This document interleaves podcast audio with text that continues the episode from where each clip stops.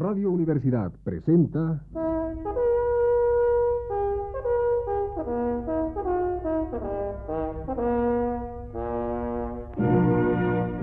Testimonios.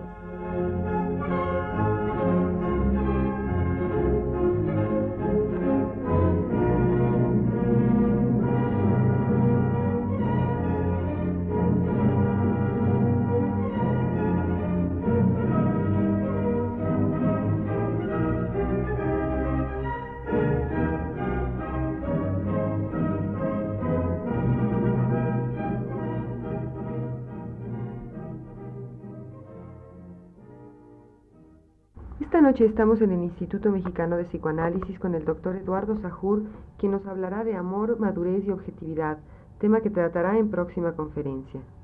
Doctor Sajur, dado que el psicoanálisis es una comunicación basada en las palabras, ¿no se enfrenta a un problema grave por la prostitución del idioma en una sociedad como la nuestra? Por supuesto, pero al mismo tiempo esta prostitución del idioma es un problema que concierne al psicoanálisis.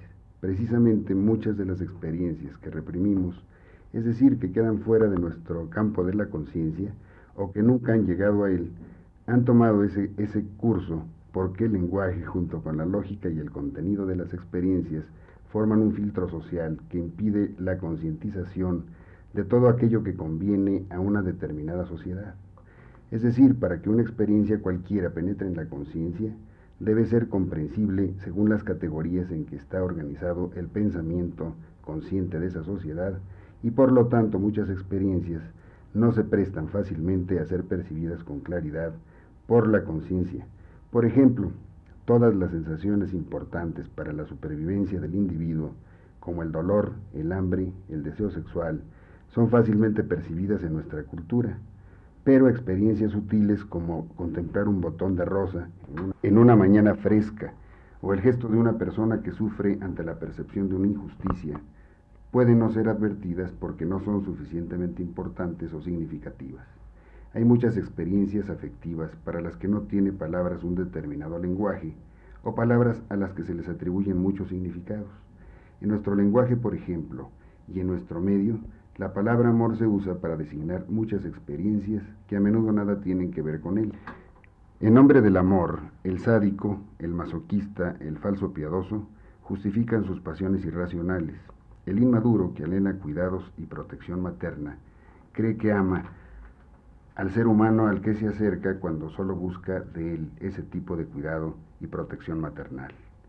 Se dice que por amor se engaña, se destruye, se mata, y los anales de criminología están llenos de ese tipo de delitos que expresan precisamente lo contrario, falta de amor. En nuestra sociedad, las relaciones humanas se determinan por el comercio. El hombre no es más que un artículo que puede venderse o intercambiarse y se experimenta a sí mismo como una inversión que debe producirle el máximo de beneficios posibles. No es extraño, por lo tanto, que se considere amor a cualquier unión de conveniencia, donde lo que se busca es conseguir o conservar un estatus, donde la intensidad del amor se confunde con la relación conformista, sin tropiezos, sin problemas aparentes, donde se mercantiliza incluso la palabra y se venden productos de consumo haciendo sentir a las personas que el verbo amar es igual al verbo regalar. El psicoanálisis eh, tendría como meta hacer consciente lo inconsciente, ayudar a liberar a la verdadera experiencia de la etiqueta que le puso el filtro social y ayudar así al hombre a descubrir la verdad detrás de las mentiras que le fueron impuestas, a adoptar su propio y verdadero lenguaje, a llamar a las cosas por su nombre.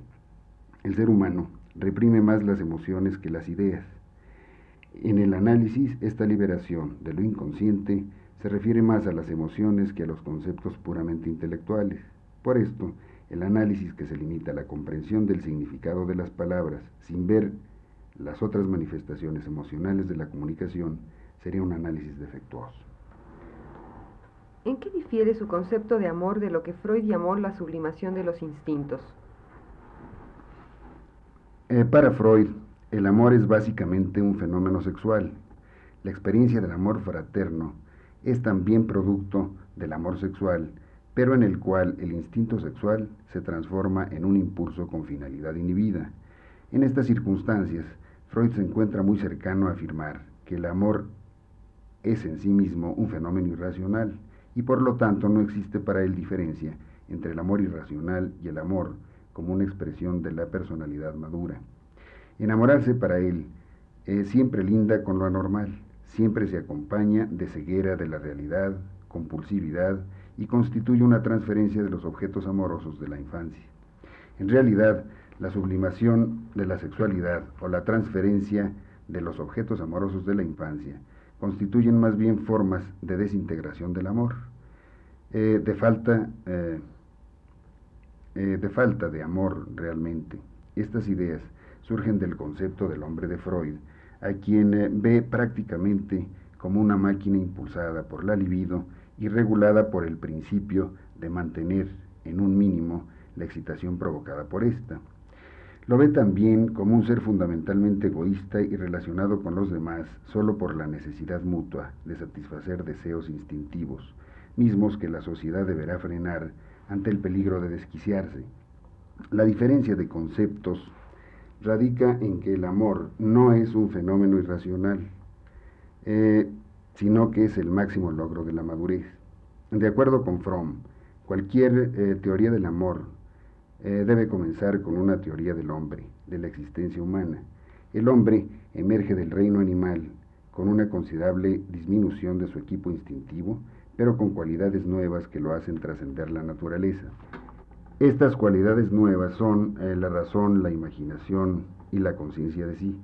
Esta conciencia de sí mismo le hace darse cuenta eh, de que es una entidad separada de los demás, que su vida es finita y quizá breve, que no podría prolongarla aunque quisiera, y este deseo y el, y el conocimiento de su finitud lo angustian y lo obligan a buscar soluciones al problema de su existencia.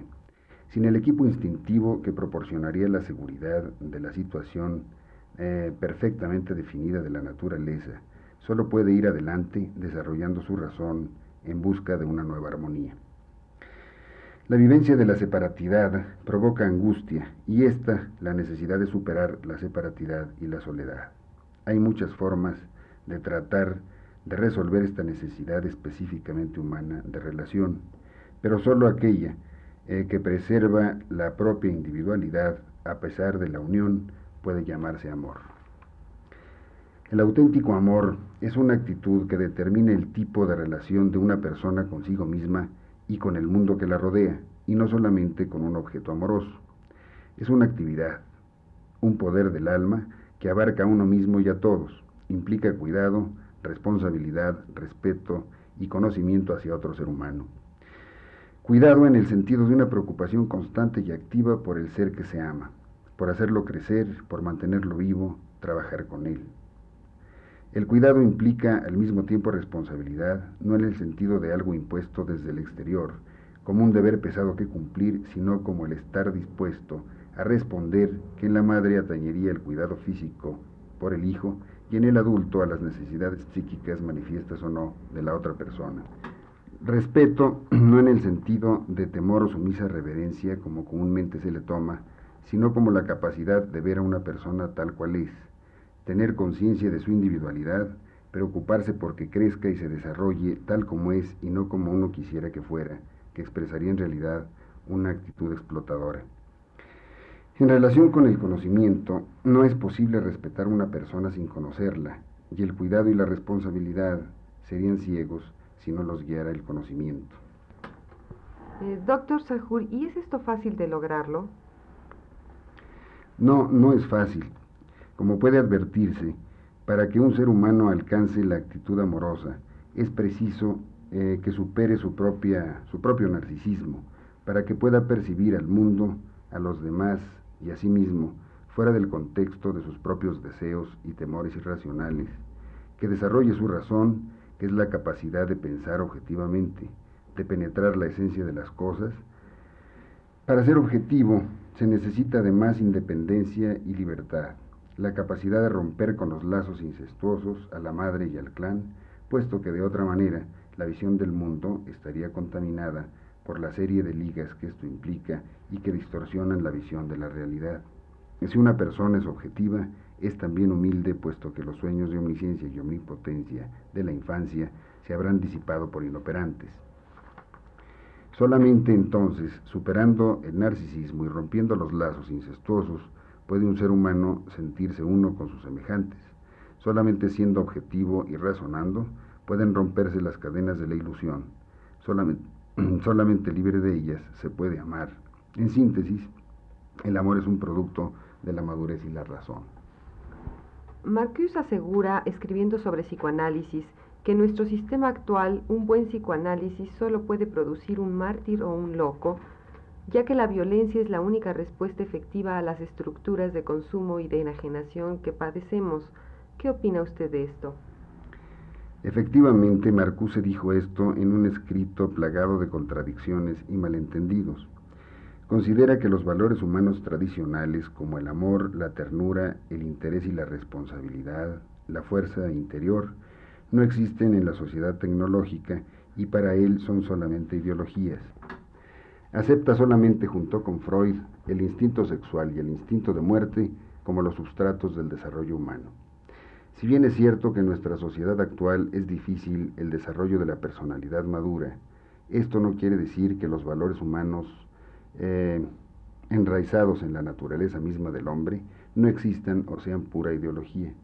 Como lo ha advertido Fromm, la orientación productiva, a cuyo desarrollo tendería el psicoanálisis humanista, trasciende la estructura dominante de la sociedad y la eh, felicidad y el amor del hombre productivos no son las mismas virtudes que lo que en nuestra sociedad enajenada se llama felicidad y amor. Por otra parte, como también apunta Fromm, no se puede hablar de, en forma tan, eh, tan diametral cuando, eh, cuando es claro que una sociedad enajenada desarrolla en su seno elementos que la contradicen. Si Marcuse tuviera razón, deberíamos eh, concluir que en una sociedad capitalista no hay en ninguna parte lugar para el amor y la felicidad. La diferencia entre el hombre medio y el pensador radical consistiría en que el primero es un autómata sin saberlo y el segundo eh, es consciente de su situación y la acepta. En el curso del tiempo han cambiado las circunstancias y han cambiado los valores del hombre. La búsqueda del confort, de la comodidad, el consumo desmedido y enajenado, el robotismo, han forjado un hombre distinto, sin tiempo ni espíritu para disciplinarse, concentrarse, tener paciencia, convivir, practicar y ampliar sus posibilidades humanas. Eh, han afectado en forma importante su fe en sí mismo y en los demás. Sin embargo, si bien es cierto que se ha transformado el hombre en su relación con el mundo exterior y en su relación consigo mismo, también es cierto que no se han perdido sus cualidades básicas, aquellas con que está dotado para convertirse verdaderamente en hombre en el curso de su desarrollo, las que ha olvidado en este momento al buscar el vellocino de oro, pero que están presentes e inmutables en su verdadera humanidad, en su naturaleza misma, aquellas que aparecen en nuestros días en hombres como Schweitzer, Russell, Einstein. Si bien estos hombres quizá no necesitaron psicoanalizarse para desarrollarse, puede decirse que las metas del psicoanálisis humanista tenderían a desarrollar la propia naturaleza humana y de ninguna manera este desarrollo produce mártires o locos. Doctor Sahur, díganos por último, ¿cómo respondería un hombre maduro y objetivo ante las exigencias de una sociedad de consumo? Ante esta pregunta se podrían hacer muchas reflexiones por ser un problema crucial de nuestros días, pero la esencia de lo que yo considero la respuesta madura del hombre ante una sociedad de consumo, ante un mundo enajenante, está bellamente expresada en un reciente libro de Aramoni, Nuevo Psicoanálisis, cuando dice que el hombre maduro sería aquel que sepa pensar, que sea capaz de rechazar el canto de las sirenas, sin hacerse amarrar del palo mayor y sin ponerse tapones en los oídos como Odiseo y sus marineros. Personas que, si no pueden cambiar al mundo, no permitan que éste a su vez los cambie a ellos. Individuos que se asombren ante los hechos tal como Platón quería, seres que piensen que la vida sin examen no vale la pena vivirse. Hombres que, revolucionarios, sean enemigos de la destrucción y del estatismo por igual. Escépticos llenos de fe, tolerantes como el acero que permite ser doblado hasta convertirse en círculo sin que sus partículas se separen. Investigadores insatisfechos de la verdad, videntes como calcas y tiresias, humanos sin enajenación, fuertes sin autoritarismo, capaces de amar y decir que no, poetas y científicos que sepan reír. Radio Universidad presentó